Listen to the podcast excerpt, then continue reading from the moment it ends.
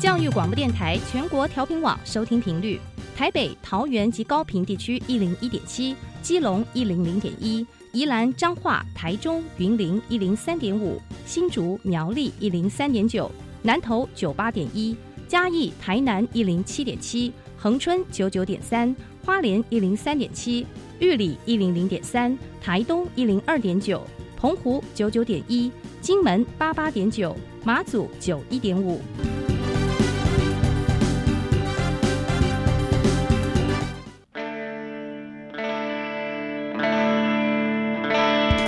生命时时有惊喜。生活处处是学习。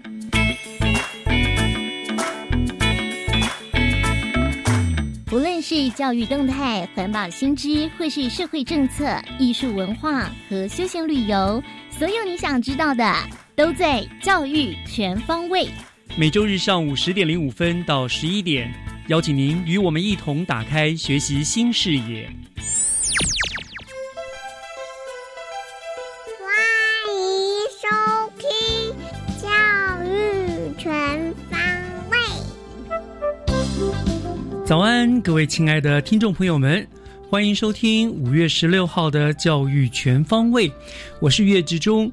已经延续了一年多的新冠肺炎疫情哦，原本以为呢已经比较趋缓了，没有想到近期台湾又掀起了一波这个疫情的感染哦，不但让人再一次的紧张起来，也让人担心，呃有没有更严重的后续感染，真的是非常的烦恼。那偏偏这个疫苗呢，究竟什么时候可以呃大量的进来，什么时候可以让我们普遍的施打呢？预防这这都都是未知数哦。所以呢，目前我们能做的还是勤洗手、戴口罩、多消毒，呃，彼此维持社交距离。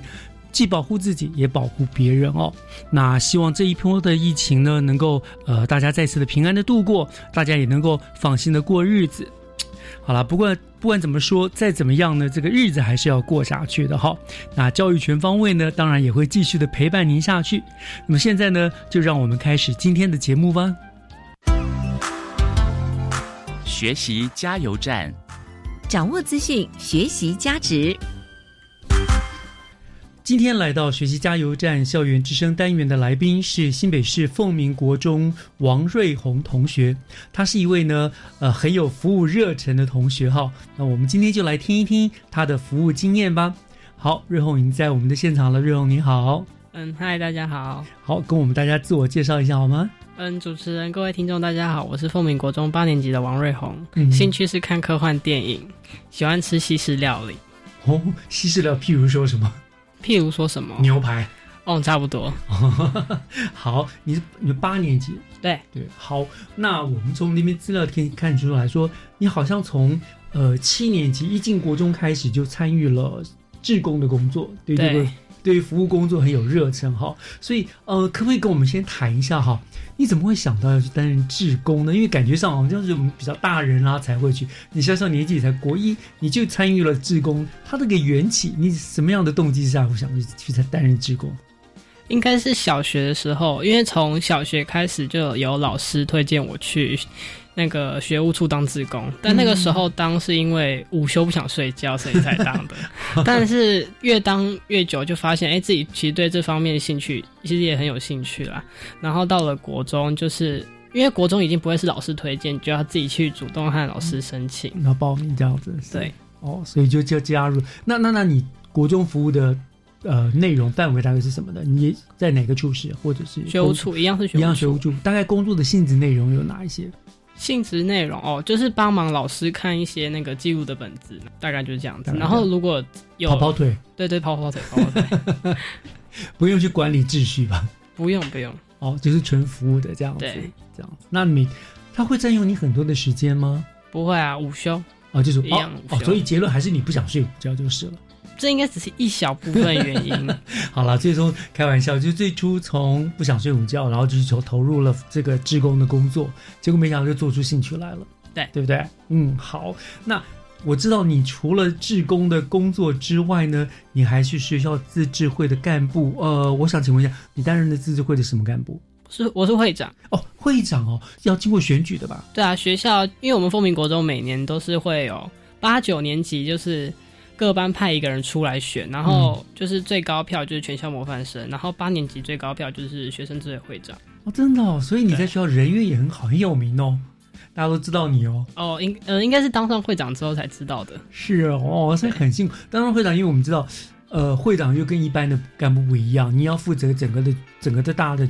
工作嘛，学对生嗯不对事务，学生的事务。而且我以这学生自助会，其实除了学生事务之外，你们还有一个更重要的角色，就是你们是学生跟学校之间的，等于是一个桥梁，对对不对？好，让你们呃学生啦、学校啦之间都能够有一个很顺畅的沟通哈。那你是如何担任这样这个沟通的角色？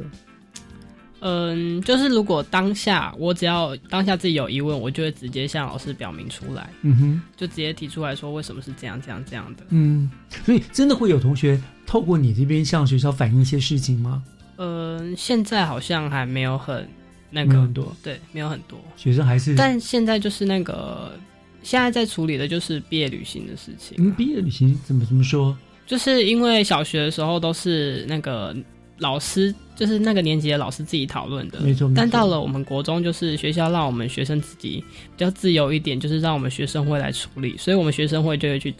就会去那个了解每个同学想去的地方，然后再统整起来。嗯嗯，所以你们学生会里面大概有哪一些干部？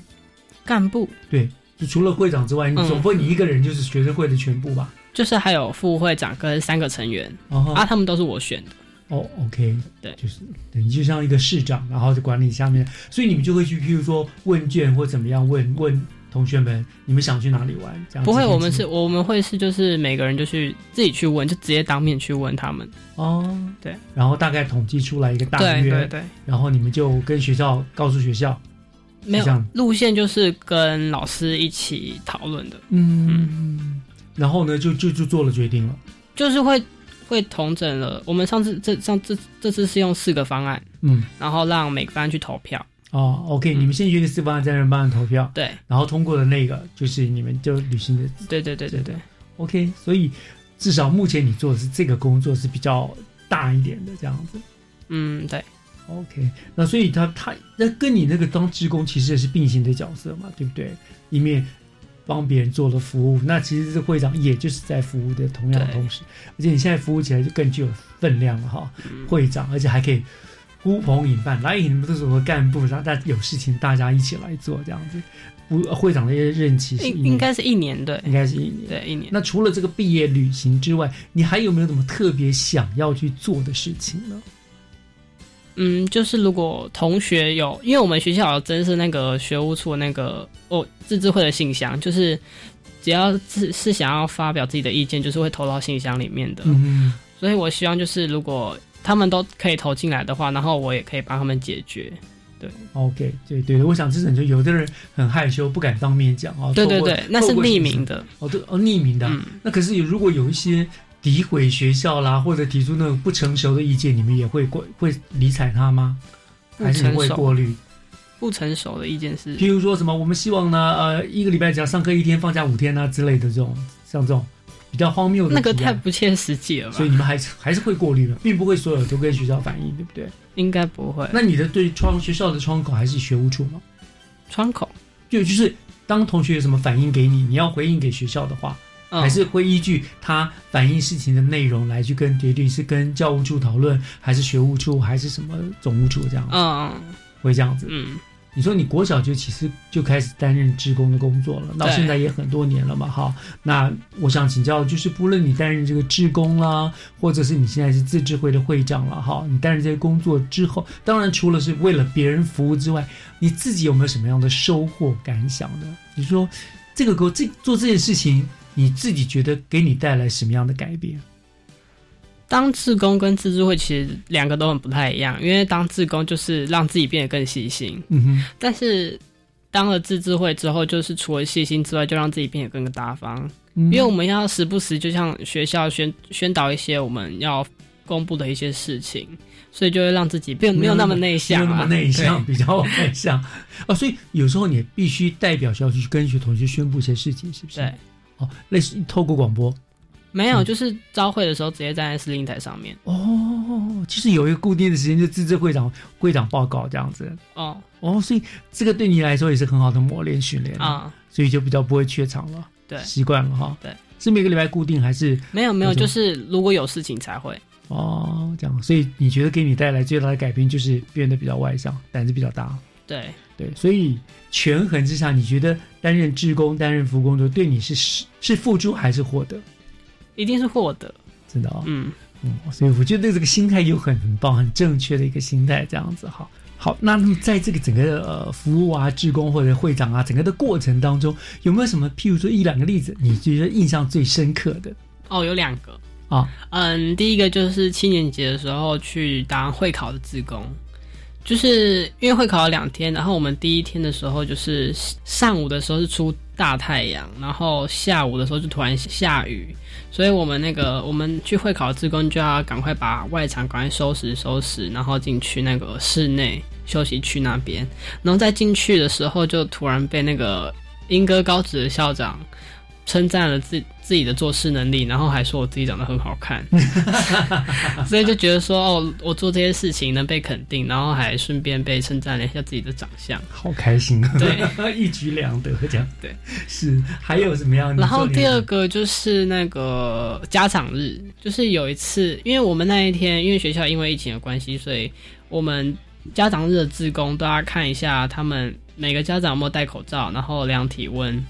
然后还要带他们去他们小孩子的教室。然后有一个比较特别，就是阿嬷。嗯，他的他要去找他的孙女，可他不知道他孙女在哪里，然后他的脚也好像也不是很方便，所以他就要搭电梯。然后那个时候我要帮他按电梯的时候，我想说我就带他上楼了，但是带他上楼之前，我都没有想到我另外一个 partner 他他还在楼下一个人要撑全场， 对，所以我就带那个阿妈上去四楼，然后之后我下来的时候看到那个另外一个 partner 在楼下跑来跑去，在满身大汗，就自己 自己都不知道自己在干嘛。很有意思的经验啊。可是你帮你帮助阿嬷做这做了一件很好的事情啊，很有意思。那未来呢？嗯，还有很长段路，对不对？啊你会继续从事志工的工作啊、呃或者是说这只是好玩的一个阶段呢？我觉得应该会吧，因为高中的时候，如果一定也会有学生会，我觉得我应该也会去主动的去和大家他们说我想要参加之类的。这样子哦，那就是未来的规划，那更远长远，那是高中，那大学呢？时候入社会都会积极参与这样的一个组织吗？对啊，大学啊，大学或者入社会，比如说什么工会啊，什么之类的啊，这样子。那个我好像还没想到，还没想到 我没有想对到。哦，目前就是这样子啊。因为我想说，哎，说不定从小就有这个兴趣啊，然后到高中、大学之后，你可能就是对这种社会工作啦，或者对甚至从政啦、为民服务这个事情，都有没有可能？不会，因为我以后想当空服员。那还是为民服务，只是在空中服务这样子。 好，我想不管怎么样了，对了，那都是服务，可见你真的是有一颗服务的热忱啊、很是想希望帮大家的忙这样子。嗯嗯，很有意思哈、你现在是八年级嘛？对我对不对？到了九年级会比较忙，所以还会继续做这么多这些事情吗？会吧？会啊。嗯，我想这个就对你日后你升学啊，或者是什么什么，是不是也有所帮助？我不知道哎、你不知道，你完全没有想，就是说你只是就是纯粹一颗服务的心这样子只。是 对，只是想做自工。哇，真好，真好。那那你到你大了，将来出社会之后，还是会想担任职工的工作，我觉得要看我够不够，时间够不够哎、那够不够？对啊，是我跟你讲，这个时间够不够？这个意思就是一定有时间，再怎么忙，你就是抓得出一点时间来去工作，这样子的啊，这样，嗯，好，那我想最后还有一点点的时间了，那你要不要跟听众朋友们、跟听众我们有很多的同学在听这个节目啊，跟他们呃讲一下，来鼓励他们担任职工的工作，好不好？嗯，有什么好处啊什么的，跟大家分享一下，然后请鼓励大家一起来担任职工，嗯，就是其实当自工的话，可以让自己变得更更细心，也在处理事情方面也会变得更加成熟。嗯，然后嗯老师也会觉得说，哦，你对这件事情很有热忱，然后久而久之，老师也会觉得你是一个会做事的小孩，老师也会越来越雇佣你。嗯嗯嗯，对，嗯，就是有很多你会得到很多正向的回馈就对对了，对对哦，好，非常好，真的是听得出来你是一个非常有服务热忱、很有爱心的一个热血青年哦。我想这是很多同学一个很好的一个学习的榜样啦，就不为了什么，就是为了一个要帮大家服务的一个一颗心这样子哈。好，那我想今天我们就非常谢谢凤鸣国中的王瑞红同学来跟我们做的有关于服务学习的一个经验分享。那希望有机会再请到我们就节目中来玩，好不好？嗯，好，谢好谢，，先谢谢你哦，嗯，拜拜。拜拜。接下来请听教师小偏方。讲台下的教学经验良方，请听教师小偏方。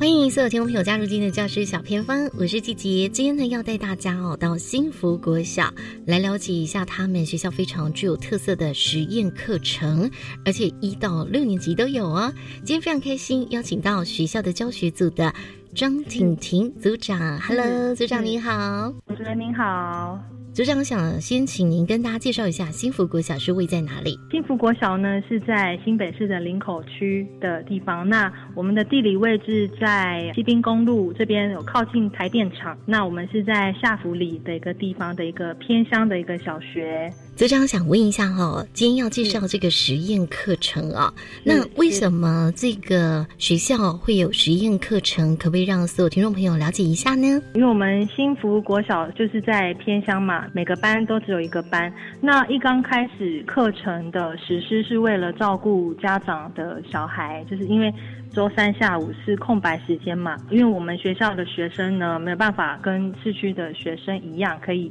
参加他们的一些才艺啦，或者是补习班、安亲班呐、所以我们为了照顾小朋友的一个学习的时间，所以从九十七学年度开始，就本来有活化课程，那从一百零二学年度就开始调整为教育实验课程计划。因为在偏乡的学校，所以学校是希望说从规划一到六年级都各自有特色的一个实验的课程。那每年级每年级都会安排校外的老师，或者是请学校的老师啦，或者是科任老师啦，或者有经验的主任啦、组长来安排对于学生的课程的一个规划。是，那组长是想问一下，就是一到六年级哦，很像各有特色，对不对？对呀我们可不可以对先从一年级，很像是重视语文，是吧？对，是语文。那因为小朋友从幼稚园升上来嘛，所以他们对于语文的奠定是很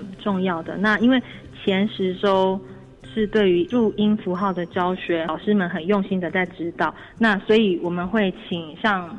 上学期开始，我们就有请台北曲艺团的叶怡君团长啊、叶怡君老师来我们学校来教导小朋友怎么样从相声啊，或者是主板快书这一块来带入语言的一个教学，就是等于是说比较活泼，或者是从游戏带入课程的方式，让小朋友更能够接受，也更愿意去主动的去学习。这个是一年级，对二。年级很像是用陶笛的部分哦。那因为我们都知道学音乐的小孩不会变坏嘛，那其实，在国外的学者有研究说，当一个人在演奏音乐的时候啊，他的大脑就好像在开 party，所以我们二年级就安排了陶笛课程。那老师也是很有经验，所以我们希望从老师在课程教导的当中呢，对于小朋友的专注力，还有小肌肉群的训练，对小朋友有一个很好的一个能力的一个发展。有时候也会提供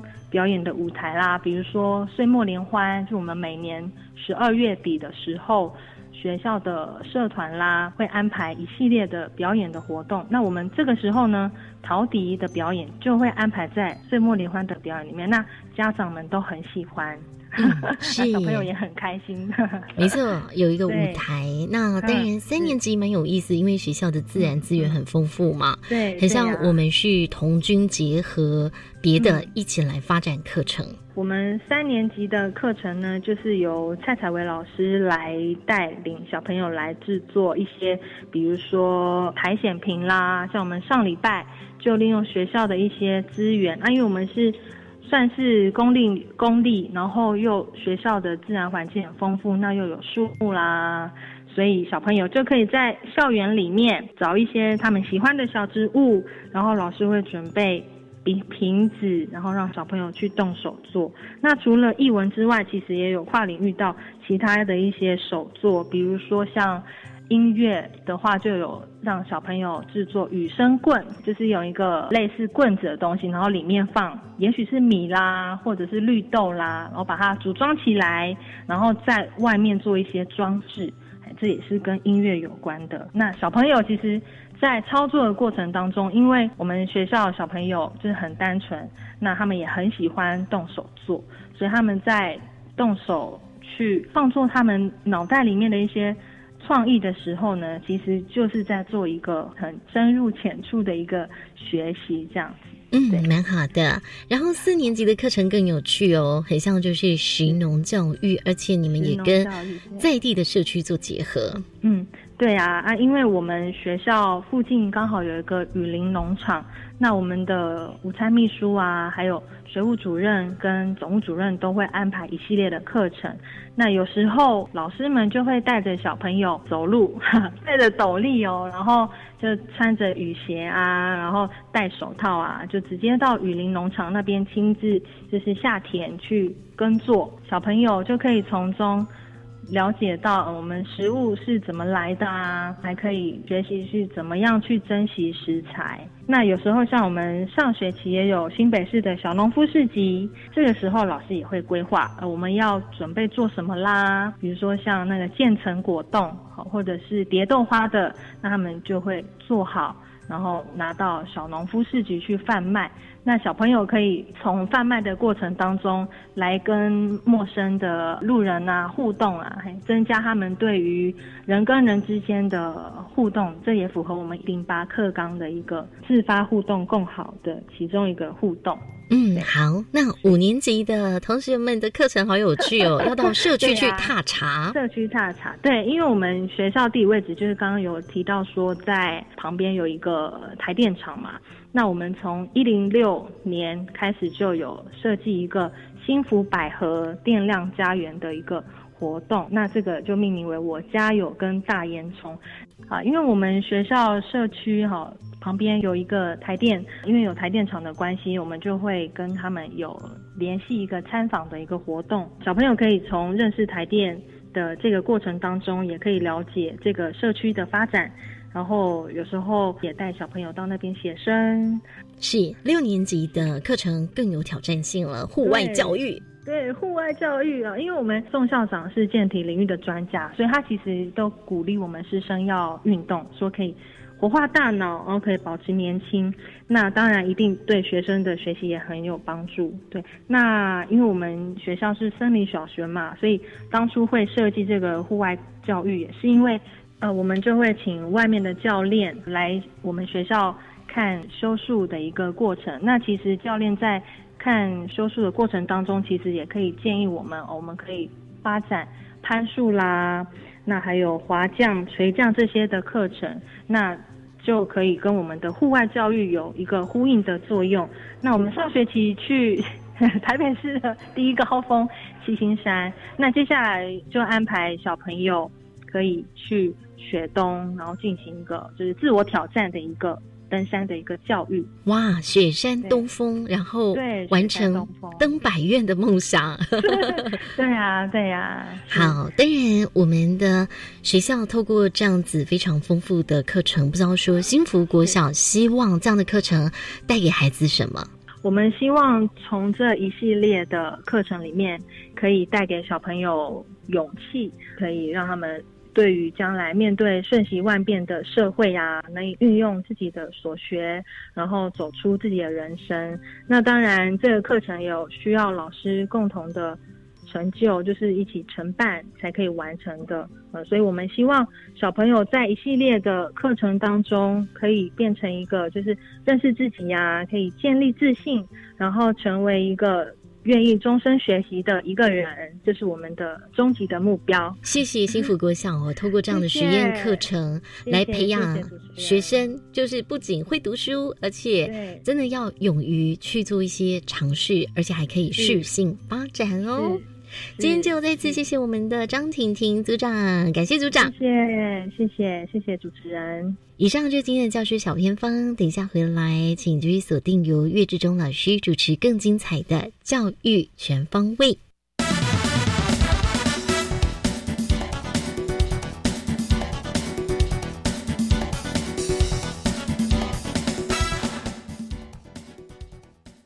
大家好，我是与美感教育共舞节目主持人陈碧涵。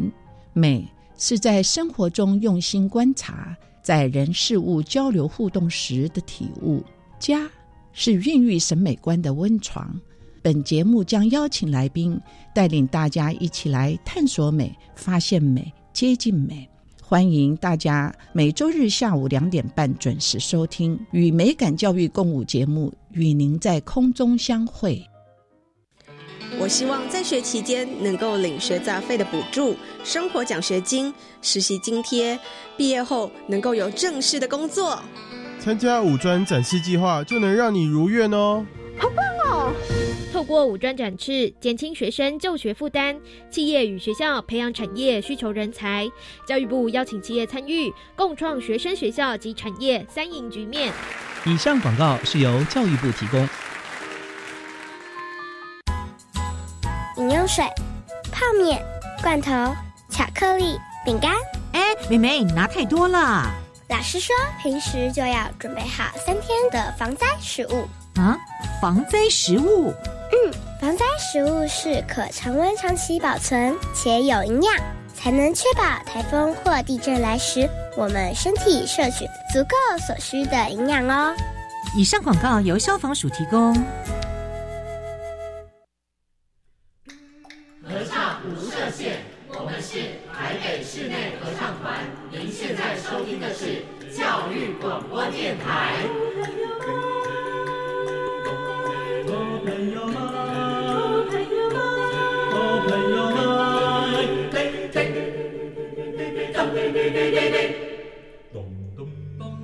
就爱教育电台。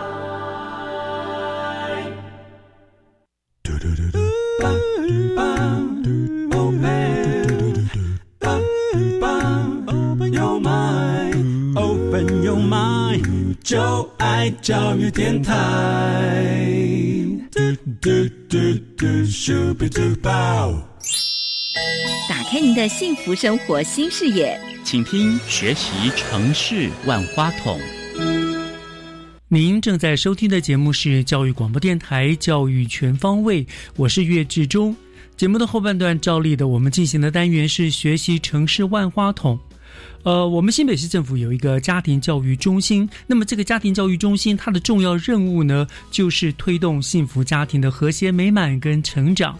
那么，在今年，家庭教育中心出版了一本《家庭好健康》的手册。那么今天呢，我们就要请家庭教育辅导团的团员，主要是负责教材编转的瑞滨国小李莹莹校长，来为大家介绍这一本《家庭好健康》的手册。那么校长在我们的线上了，校长您好。呃，各位听众以及岳老师，大家好。是，谢谢校长接受我们的访问，来帮我们做一个介绍。好，那呃，我们知道家庭教育中心今年出版了这个《家庭好健康》的手册，所以首先是不是就请校长您先跟我们做一个简单的介绍，《家庭好健康》的这本手册，呃，它为什么会出这一本手册，以及这本手册它大概有什么样子的一个内容？好，家庭教育中心的这个家庭好健康的手册，其实是一个延续性的计划。嗯哼，也就是我们在一百零八年首先推出一个“爱与健康幸福家庭四年计划”。那时候我们就是规划，希望能够让家里面的生活技能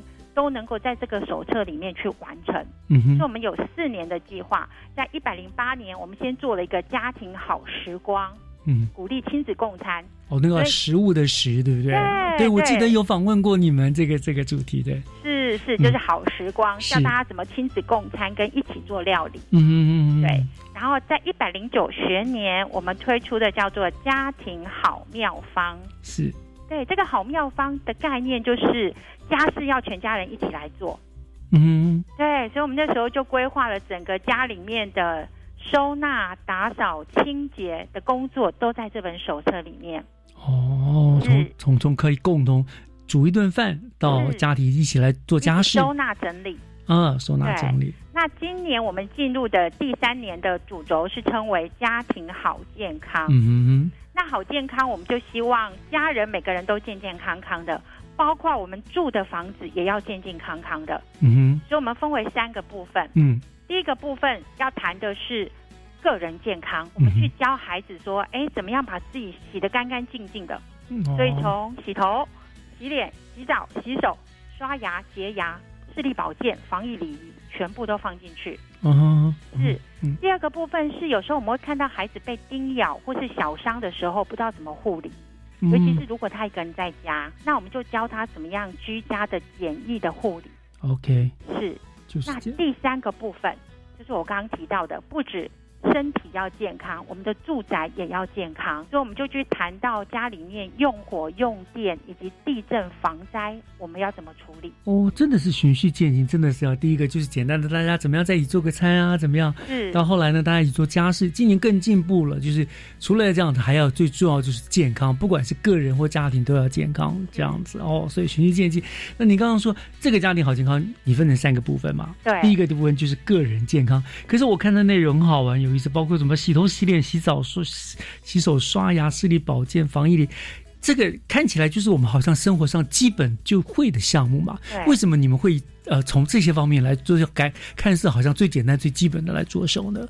呃，我们在学校现场其实会发现有一些孩子他在自我清理的部分呢，有时候没有做得很落实，嗯，但是这件事情又影响很深远，就是人际关系会很差。哦，对，怎么说呢？呃，就是身上的味道。哦，对对对嗯对，小朋友们很很在意，对对，他就会常常说：“哎呀，老师那好臭，好臭！”然后就排挤他，怎么样？这样，那有时候这一方面的家孩子又是家庭比较弱势，嗯所以我们希望透过这个手册很简单，有步骤，即使家人的很忙，孩子也可以透过这简易的步骤自己学，自己来操作。嗯哼嗯对，所以我们就是在包括在洗脸的时候，怎么样把耳朵、脖子都洗干净，我们也会写在手册里面。嗯另外还有一个很重要是，嗯，可能在孩子低年级的时候，常常会发现，在如厕之后的清洁，嗯没有处理的很好。 ，OK，对，那因为学校老师真的就是要很细腻的去教，所以这个部分呢，我们也透过手册里面有一些步骤，嗯，让孩子知道怎么去操作，不要留下一位。哦，那因为我们的手册很可爱，是漫画风，就是图比文字还多，嗯嗯嗯嗯嗯所以嗯我们相信一年级的孩子就可以看得懂。嗯。对， OK，所以对啦，因为小朋友小时候可能爸妈帮他洗澡啊，帮他怎么弄，等到他大一点，然后他自己来，可能不是那么顺手或干嘛，难免哈就会对嗯有一个简单的给他个比照图，我想。给孩子们会是一个另外一个学习的机会啊，尤其你刚刚说很多其实是弱势家庭，他对可能是因为没有爸爸妈妈去教他，哎，有这个书等于就是一个呃宝典，指导他，哎，你该怎么样洗耳朵该怎么洗啦，洗背脖子要注意什么啦，这样子，对对哦，OK，好，然后我们在个人健康里面，其实还有另外一个部分叫做防疫，嗯，哦，现在很重要的，这是现在很严肃的议题。嗯，那学校其实都会教，那我们也希望家长的概念很清楚，所所以我们就希望家里面跟学校可以合作无间。嗯，我们把这个防疫新生活的概念是在家里面跟学校又都要非常的落实。嗯嗯嗯，对，，所以我们也是透过图文对照的方式来做一个宣导。嗯，对，顺便也教育了一下家长哦，一起啦，就是一起合作这样子。是是对是，是的。另外，你们有一个好像是那在洁牙护眼，这个的我知道学校也都做的非常的落实了嘛，对不对？那个在家里面他们还要做些什么呢？学校在洁牙跟护眼的部分做的很弱势，是对因为我们把每个孩子都教会了背式刷牙法，嗯对，然后午餐之后一定要洁牙，嗯，对，但是反而啊，就是在家里面的时候，有时候弹性比较大，嗯 对对对，就生活比较家里面生活会比较放松一点，校长说的非常含蓄啊， 弹性比较大，对，我嗯懂， 对，弹性比较大。那我们也希望家长先有这个观念，嗯，去要求孩子，因为个人健康哦，是习惯是一下子，但是健康是一辈子。是，是对是是，所以我们希望就是家长也可以家在家里面提醒孩子，包括洁牙，包括现在最要重要的是护眼，嗯，那个用眼都过度了，是，对，所以我们就说三十分钟啊，休息十分钟，或是增加户外活动的时间，嗯我们也都放在手册里面，让家长可以知道这个基本的健康概念。哼，其实家庭这方面真的很重要啦，就很重要，因为家长你本身的有没有以身作则，对不对？对所以这对哦，OK，好，这个是在个人健康的部分嘛，哈。嗯那另外你们第二个讲到居家护理，你也提到了一些什么碰撞啦、咬伤的一些小伤的处理，这个部分你可不可以我们详细的说一点啊？介绍一下关于居家护理的部分。呃，小朋友时常到野外或者到户外去玩的时候，很难避免都会有一些蚊虫，嗯哼，但他可能不知道怎么护理的时候，因为痒会去抓，嗯对，所以呢，我们就告诉他基本的概念是，你如果有冰敷，你可以先让它冰着，比较不会那么痒，是，或是擦一点止痒的，因为常常是因为他去抓之后引起发炎的反应就很麻烦了。是，对，所以我们是先建立孩子，你遇到这个状况的时候，你的步骤是一二三是做什么事情。嗯，那另外在居家护理有一个很重要的，就是说我们要他知道，如果有发炎或红肿就要就医的概念，不是闷在家里面自己自己处理就好。嗯哼，对，就是他要去判断，如果是发炎红肿就要就医，嗯哼，如果是轻微的，那我们就可以先做简易的护理。是，对，那另外还有一个孩子常常会遇到状况叫做扭伤跟撞伤、碰撞伤。嗯对，因为难免动作快嘛，很急，然后就撞的 OK 啦，或是怎么样。那在淤青或是扭伤的第一时间，他应该怎么去？比如说二十四到七呃四十八到七十二小时之内，他要先冰哼，冰敷，对，避免它发炎继续扩大。嗯但是如果四十八跟七十二小时过了之后已经没有发炎了，我们就可以用热敷。哼，嗯，对，那这个基本概念，我发现呢，国小就得开始教了，是，因为这个在生活里面就会遇到啊。对对对对对，那很多孩子爱运动，但是不知道怎么做这些简易的，比如像运动伤害的护理。是，对，那我们就希望把它教会之后，他就可以照顾自己。哦，是，所以这个真的这个手册听起来是蛮有用的耶，居家宝典啊用呢，取向。而且真的，当然小孩都很适合，我觉得真的就是一些平常观念的建立啦，很多真的是观念的建立，像我们小时候真的不懂，跌到扭伤后就热敷热敷，其实根本是错的，刚开始真的是要冰敷。对不对哈？这样子好，这是第二个部分，这个有关于居家居家护理的部分了、那另外，你第三个部分，你刚刚讲到是有关于这个家里面的健康安全的问题了，对对不对？比如用火用电这种的部分，那这个部分呢，你们特别强调的又是什么呢？我们其实有时候很心痛，就是会在新闻媒体里面会看到一些家中的意外事件，嗯譬如说像手机充电，嗯，然后没有拔，酿成深夜大火，对，或是呃孩子在家自己玩的时候，窗帘绳子太长绕，哦，绞到，对，绞到脖子对，嗯或是家里面的一些柜子因为没有固定，小孩好奇开了最高的柜子之后，一直想要看，结果整个柜子翻倒了。嗯啊，前一阵子还有吗？被那个什么折叠桌、折叠椅夹死嘛，对不对？对夹到脖子这样很多这种，所以家里其实常常是一个很危险的场域呢。如果没有特别注意的话，是容易发生的。嗯，那我们就是为了避免这些就是很不幸的事情发生，所以我们就是在手册里面会有一大页，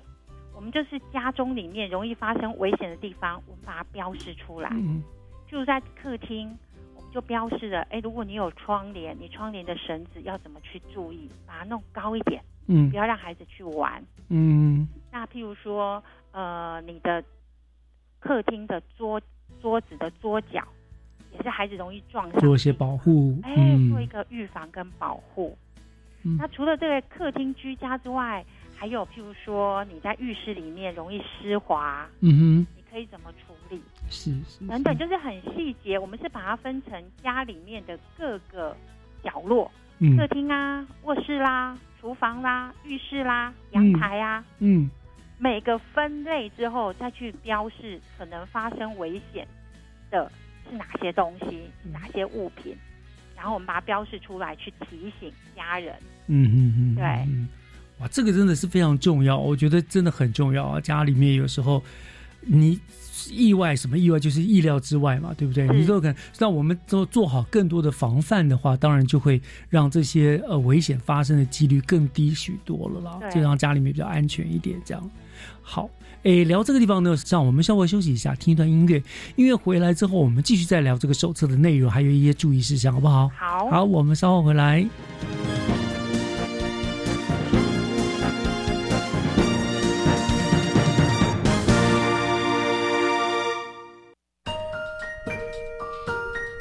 Open your mind，就爱教育电台。 Open Your Mind 就爱教育电台，欢迎您回到教育全方位的节目，我是岳志忠。我们进行的单元是学习城市万花筒。今天跟我们做连线的呢，是我们呃新北市瑞滨国小的李莹莹校长啊、她同时是我们家庭教育中心的一个呃辅导团的团员。那么他跟我们今天就介绍了家庭好健康的手册。那我们听起来呢，其实都是一个，呃，在日常生活中我们都必须知道，但是大家常常忽略的事情。他利用这个手册呢，给我们做了一些提醒哦，包括了个人的健康啦，包括了居家的安全等等。那校长，我们刚刚谈到了哈，就是说家里面呃，譬如说窗帘啦，什么手机充电线的嘛。那当然还有两个很重要的事情，我们台湾就是一个防灾、地震啊、火灾啦这些，对不对？对不对？那针对这个，好像你们在手册里面也特别有一些做一些叮咛，对不对？哎对，是呃，因为家呃台湾地处就是一个地震非常频繁的地震带，嗯，所以孩子必须要有这样的防灾概念是很重要。那其实常常地震发生的时候，不见得是孩子在学校的时候，嗯常常都可能是在家中，哼， 而且常常觉得地震都是晚上，好奇怪。对，比较高。对，那这个时候到底在家里面，他可以躲在哪里？怎么躲？嗯，这个都是在家里面，家长可以带着孩子一起讨论好的。是。譬如说，地震的时候不可以靠在窗户边，因为玻璃会碎掉。嗯那譬如说，我们提到，呃，我们每一个人家里面都要有一个家庭防灾卡嗯及避难包。嗯，但事实上，这个部分在台湾还没有非常的落实对。那现在学校都在推，都在推家庭防灾卡，嗯就让家长带着孩子一起去讨论地震的时候，我们家里面要躲在哪里。嗯哼嗯哼那等到地震停了之后，我们如果要往外逃的时候，大家都逃到不知道哪一个地方去，嗯我们要要啊怎么汇合？哦，OK，对，那所以这些点呢，我们就会很仔细的让家人都要知道。嗯另外还有一个，我刚刚提到紧急避难包，是嗯里面要放放哪些？譬如说饮用水，譬如说干粮。那这些东西呢，我们怎么样定期去更换？嗯以及更重要的是，到底这种灾难事件发生的时候，我是随手拿得到的吗？对，所以我们就告诉他说，你的紧急避难包要放在哪里？玄关、大门出口，然后冲出去的时候就可以拿到了。嗯嗯嗯嗯，对，，所以我们大概教的都是非常实用的一些策略。嗯那我们也邀请到，因为其实这个东西非常的专业，所以我们邀请到来撰写的是我们新北市防灾辅导团的团员，嗯哼，帮我们仔细的去看，哎，最近呢、可能家里面或是学校里面比较容易发生没有做的那么好的地方在哪里，我们也在手册里面去做提醒。是。哎，这个手册日后是发到各校给所有的小朋友人手一册吗？呃，我们会发到各校去，嗯但是现在其实都提倡无纸化，哦，所以我们出版之后，除了纸本会赠送给一些学呃各校都有之外，嗯另外会挂在家庭教育中心的网站上面。哦，OK，对，对对对对，又在比较中环保，心的网站已经有家庭好时光跟家庭好妙方。所以家里面的都都都可以直接就上网去查，是就可以做一个参考了，很重要的一个这个参考资料了哦。因为其实就是我们日常居家生活中随时都应该养成以及注意的一些健康啦、安全习惯的一个提醒。对嗯，对不对？再给你做一个整理，然后提醒，这样好。那接下来我想请教校长是这样，对于孩子们养成这个良好的健康生活习惯，哈，嗯，你会建议家长们怎么做呢？怎么去指导孩子们养成这样的习惯？因为老师不可能待在家里面教你啊。是，那在家里，你建议你会怎么建议家长怎么教孩子？ 呃，其实很多家长在照顾孩子上面是非常用心的。嗯我们会看到很多两极化的状态，一个是放手的很慢，对对对对就对是帮他洗澡洗到很大很大了，对，或是太早放手了，他还没学会，就嗯简单洗冲一冲而已。嗯对，所以我会建议家长是让孩子学会这件事情是要慢慢放手。嗯哼，对，譬如说小孩子很小的时候，你是帮他洗澡的，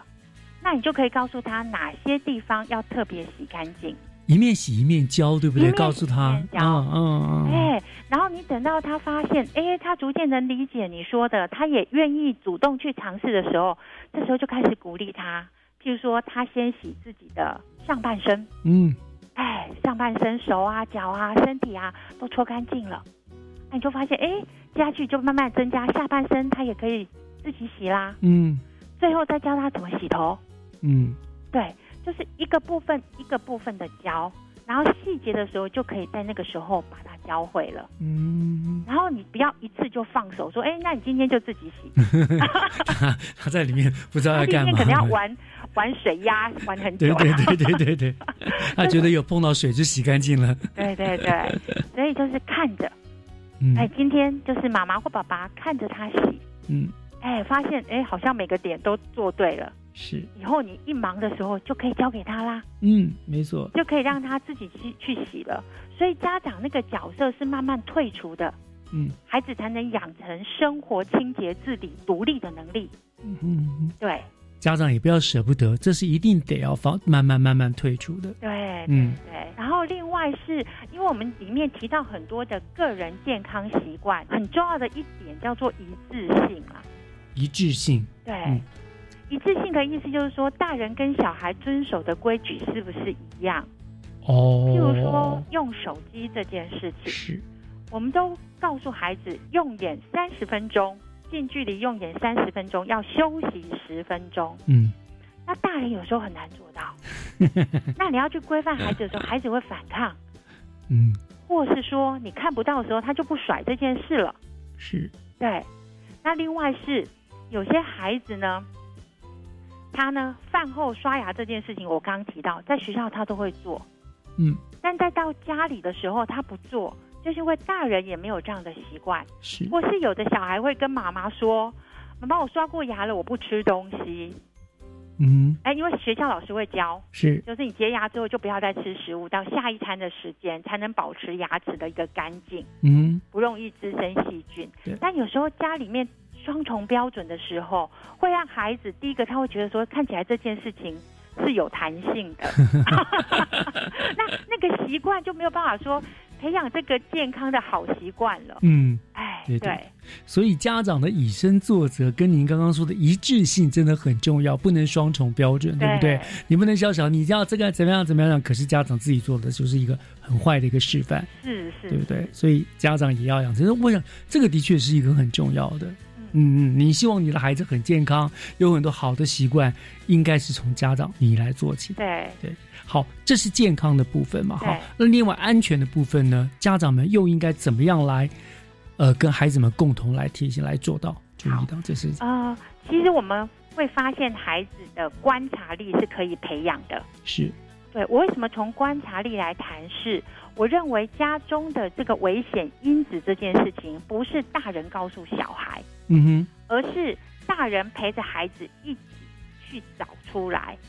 他可能发生的危险是什么。哼，嗯哼，小孩子自己找到了，他就会知道，就会记得。如果是呃，大譬如人一说直小时候就说让的他们碰火、碰电，就让他去电一次，他就知道了，以后就不敢了对。他就是知道那个地方的危险是他去观察到的。嗯嗯嗯如果只是大人说的，那是大人说的。嗯所以我鼓励家长做一件事情，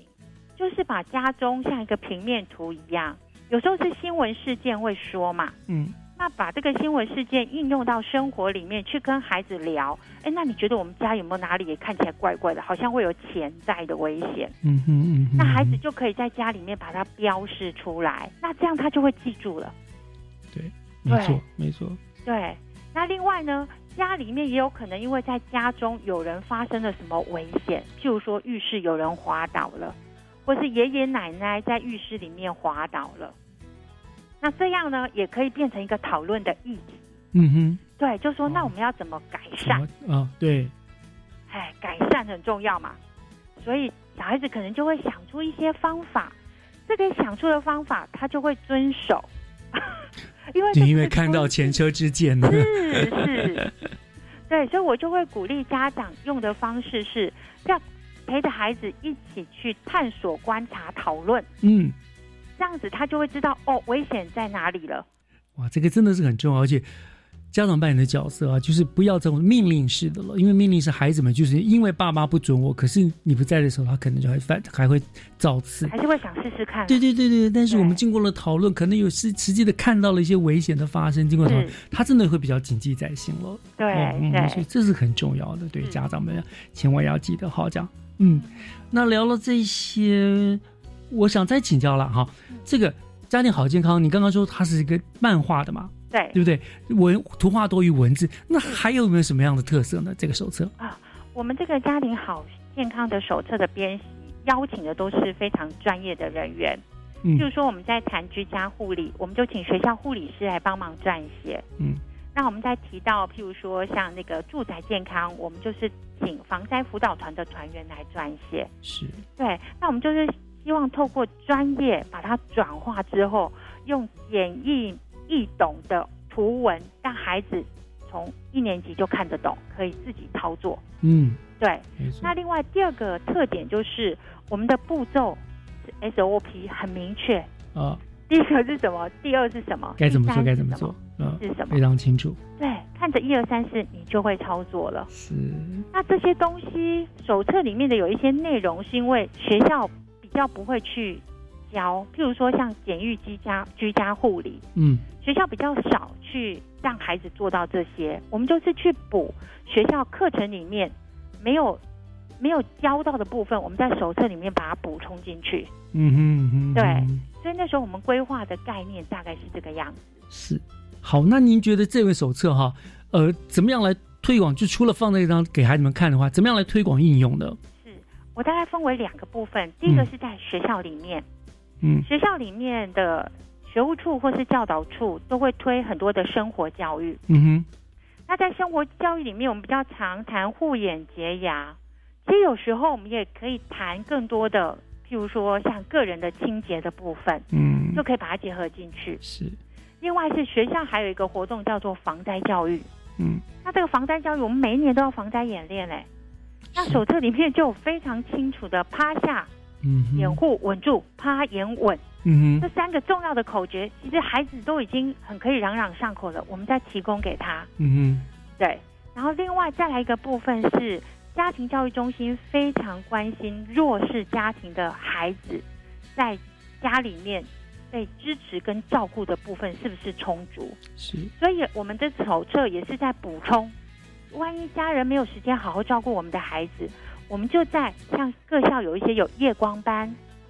嗯哼，那夜光班的孩子在放学之后会在学校待到七八点啊。我们把这个手册就当做课程，啊，对，就教生导活他自们理了，就在这个课程里面把它融进去，去是学会。是，对，然后如果是在家庭的部分，我会鼓励我们可以利用亲子教育的时间，也跟家长去做推广。嗯，然后跟家长说，好习惯的养成要持之是以进恒，衡，对，然后好习惯的养成要连续做二十一天，才能 内化，才能变成反射性的动作。嗯嗯，这个都可以在亲子教育里面，我们每次像亲子讲座，利用五分钟、十分钟时间谈一项就可以了。嗯，对，那其实还可以更好玩，是有一些校庆啦，或是家长日会有闯关活动，嗯，就可以把它安排放进去了像游戏闯关一样。是，对，那在游戏中，我们就可以一起来学。嗯，那家长跟孩子的印象都会更深刻。没错，我想。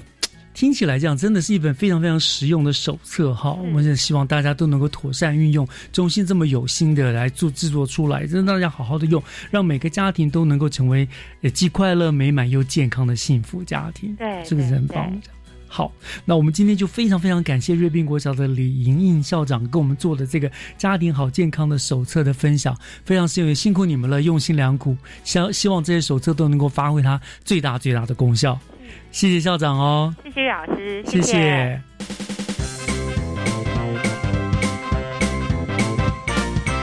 节目又到尾声了，感谢您收听今天的教育全方位，我是岳志忠，祝大家有一个愉快的星期天午后时光，我们下个礼拜见，拜拜。